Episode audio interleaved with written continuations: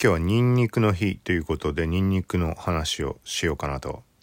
まあ何があるかっていうとあのペペロンチーノのスライスニンニク。あれを食うか食わないかみたいな話でたまにあの話題に上がってない？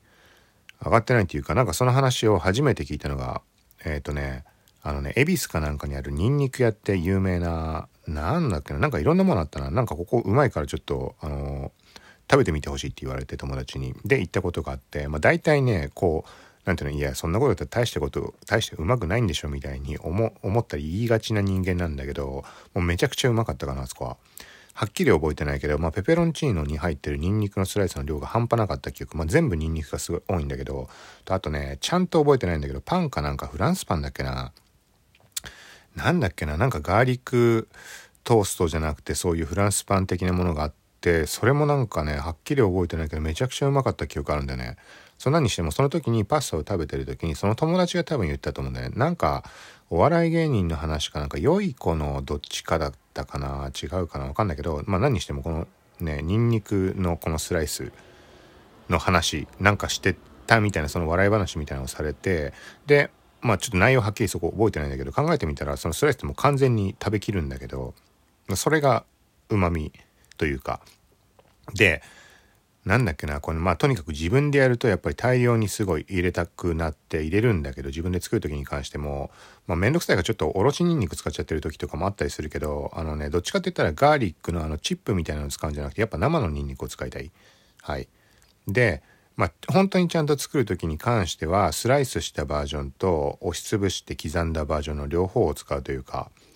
うん、まああのオリーブオイルに入れてまあニンニクの味を出してみたいなのやると思うけどその時に入れるのはもう刻みニンニクの方。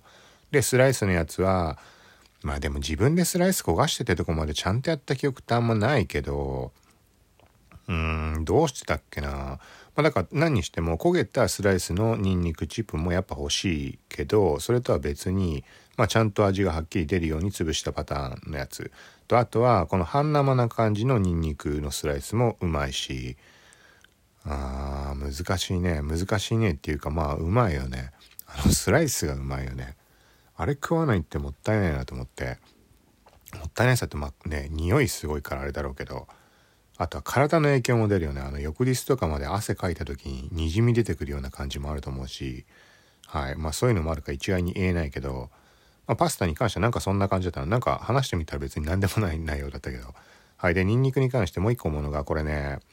あのねちょっと逆に言うともともとニンニクって好きじゃなかったのよ。なんかもうとにかく食えないものだらけでで特に子供の頃。もうあの野菜もね食えるのレタスぐらいしか多分ない。他の野菜全部ダメ。でウインナーとかに関しても肉に関してももう豚肉もあの脂身があるものはダメだし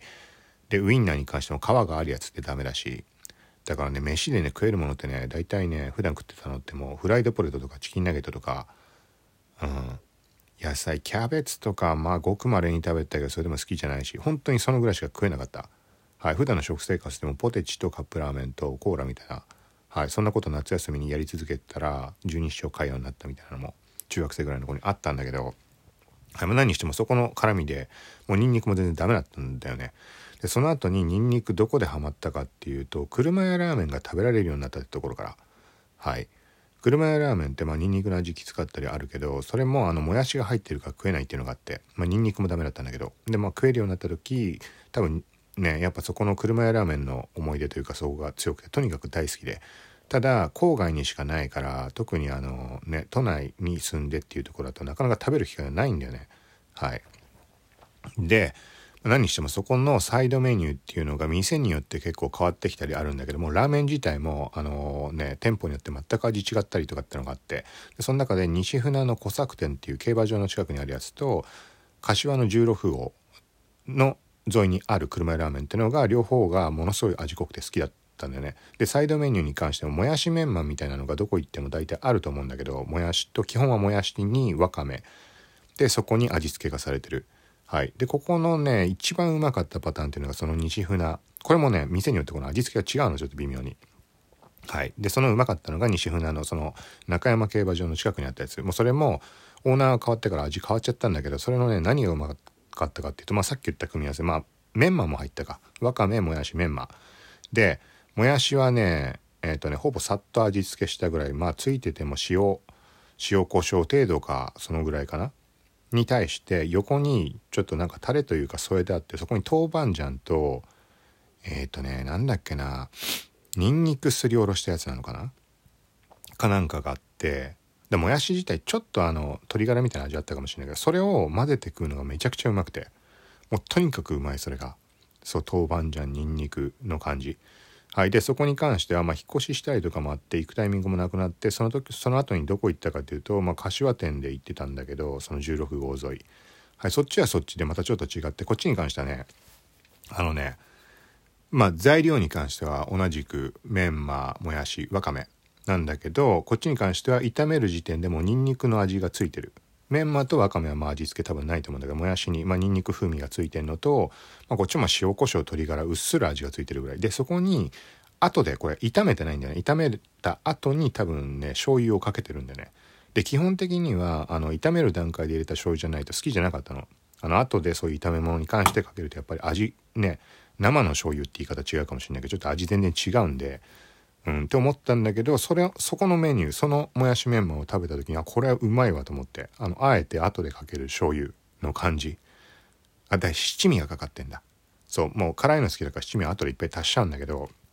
これもねつまみとしてめちゃくちゃいい。でニンニクのニンニクの味がね特にねこう強調されるというか別に特別入れてなかったとしてもシンプルな味付けだからなんかねあんまピンとこないじゃん今言った感じだと。なんか醤油とニンニクだけみたいなイメージがすごい強いからうまくなさそうに感じるんだけど食ってみるとねもちろん好みあると思うけど手軽だしめちゃくちゃうまいんだよね。はい。まあ、2つ目これニンニクの話。あとニンニクってなんか思い入れっていうかなんかあるかな？ニンニク味のもの。あーまあでもあれか。これもね車屋ラーメンなんだけどそのさっき言ったようにサイドメニューに関してもさっき話したみたいに同じもやしメンマってあっても店によって味が違う、うん、とかってのがあるんだけどもう一つね、まあ、どこにでもあるかもしれないからおつまみチャーシューみたいなのってあるじゃん。はい、でこれも車も最近行ってないか分かんないんだけどまあ昔もう10年以上前の話だけどその時に店によってやっぱいろいろ違ってでよくかん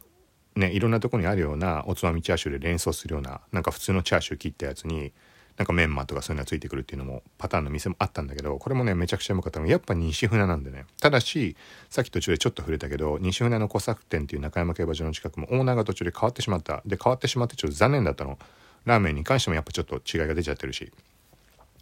はい。の時にそこの店でその変わった後もこれはいいって思ったのがこのチャーシューだったね。これはね塩チャーシュー。はい。で味付け的にニンニクががっつりかかってるんだけどあのねとにかくねあの柔らかいチャーシュー。ごくまれにあるじゃん。なんかめちゃくちゃ柔らかいチャーシュー。なんかねよくそこら辺出てくるのって大体ねあの硬い感じのだったりが多か多い気もするんだけどもちろん店にもよると思うけどなんかねもう本当に口の中でたらとろけるぐらいの柔らかさででそれが味付けが塩とニンニクなんだよね多分。はっきり覚えてないけどまあその鶏ガラとか中華系の味の何かしら入ってるとは思うけどまあ味の感覚としてはニンニクとうんそうだね。まあ塩の印象が強い。でまあネギかなんか乗っかったんだけどこれがまあうまいよね。めちゃくちゃうまいねあれは。そうだね。あの時期からだね。多分ニンニクってところのうまさを本当に知ってしまったのは。はい。まあという感じで今回ニンニクの話。もう9分9分か。ちょっとラジオトークの方久しぶりだったけどこの間に今日ねちょっといろいろとポッドキャストを試していたところがあってで流れ的にいつも使っているアンカーっていうアプリ使ってでその後にアメブロの声のブログってやつ。はい。そっちをちょっと試したかった。音質の比較って意味合いでちょっと試してたところがあって。はい、でそこで声のブログアメブロの方見てみたらなんかネタみたいなのがあって、まあ、要はラジオトークでいうとこのお題みたいな感じ。でそこでニンニクについてみたいなのがあって、はい、そこであれなんだよね、まあ、配信しようとしたんだけどあの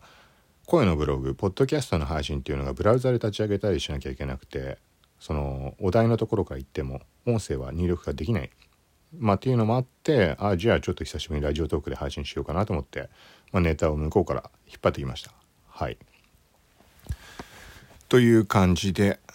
そうで試したっていうのがあのね、まあ、ここでも触れるのももう いろんな場所でアンカーでも話してさっきアメブロでも話してまたこっちでもだけど、まあ、ついでに言っておくとリンク一応貼るのであのねこの音声を喋ってるのと文字起こしっていうのを同時にしたいっていうのがずっとあって効率化って意味で。はい。だってどうせさ、今10分経ってるけど10分間話してるんであれば、この音声を同時に文字起こししていればテキストデータも手に入って、例えば文章だけのブログの方にも使えるなとか、まあそういう、うん、時短的なところも含めて考えたんだけど、これを、これが叶うアプリっていうのを今日見つけて、見つけたというかずっと使ってたのに機能を知らなかっただけなんだけど、Google Keep っていうやつ、はい、メモ帳みたいに使えるやつで、そこに録音機能があった。はい。で、この録音を試してみたら、録音してる最中に文字起こしも勝手にしてくれるんだよね。要は Google アシスタントに認識させて録音データを取っておきつつ、だから文章の方もテキストかその場でできる。はい。だからこれいいなと思って。まあ誤字脱字とかそういう問題いろいろあって、それはグダグダとアンカーの方で話してるんだけど、ちょっとそれをリンクを貼るんで。ただし音質がね、めちゃくちゃ悪い。そのアメブロの声のブログ使ったことある人はわかるかもしんないけどなんかねスカスカなんだよねでちょっと響いてフュージョンっぽくなっててはいだからただまあこの音声とテキストデータの両方を同時にしとくってことはなかなか難しいので細かいところアンカーで話してるけどやろうと思えば別に2端末使ったりとかあとは録音し終わった後にあの文字起こしのアプリ使えばできるんだけどそれって結局10分話したのに対して文字起こし10分かかるわけでしょ。それじゃ意味ないなと思って時短にはならないじゃん。はい。まあ、そんなの含めて配信してるんでリンク貼っておくんでよかったらそっちも見てください。と時間目いっぱいに久しぶりになりそうなのでいつもだいたい残り5秒11分55秒から慌てて最後の挨拶みたいなのだったけど今現状11分40秒になるとこかな。まあ、ちょっと余裕あるけどまあこんな感じででちょっとそのポッドキャストの方をきっちり切り分けてとこでアンカーの方でずっとやったなんかニュースみたいな系統でラジオトークは今回みたいなまあ雑談含めた感じので一応やっていこうかなと。Spotify とか Google での配信一括配信もできるっていうのをして設定したのではいということでまた近いうち配信するんでよかったら聞いてください。さようなら。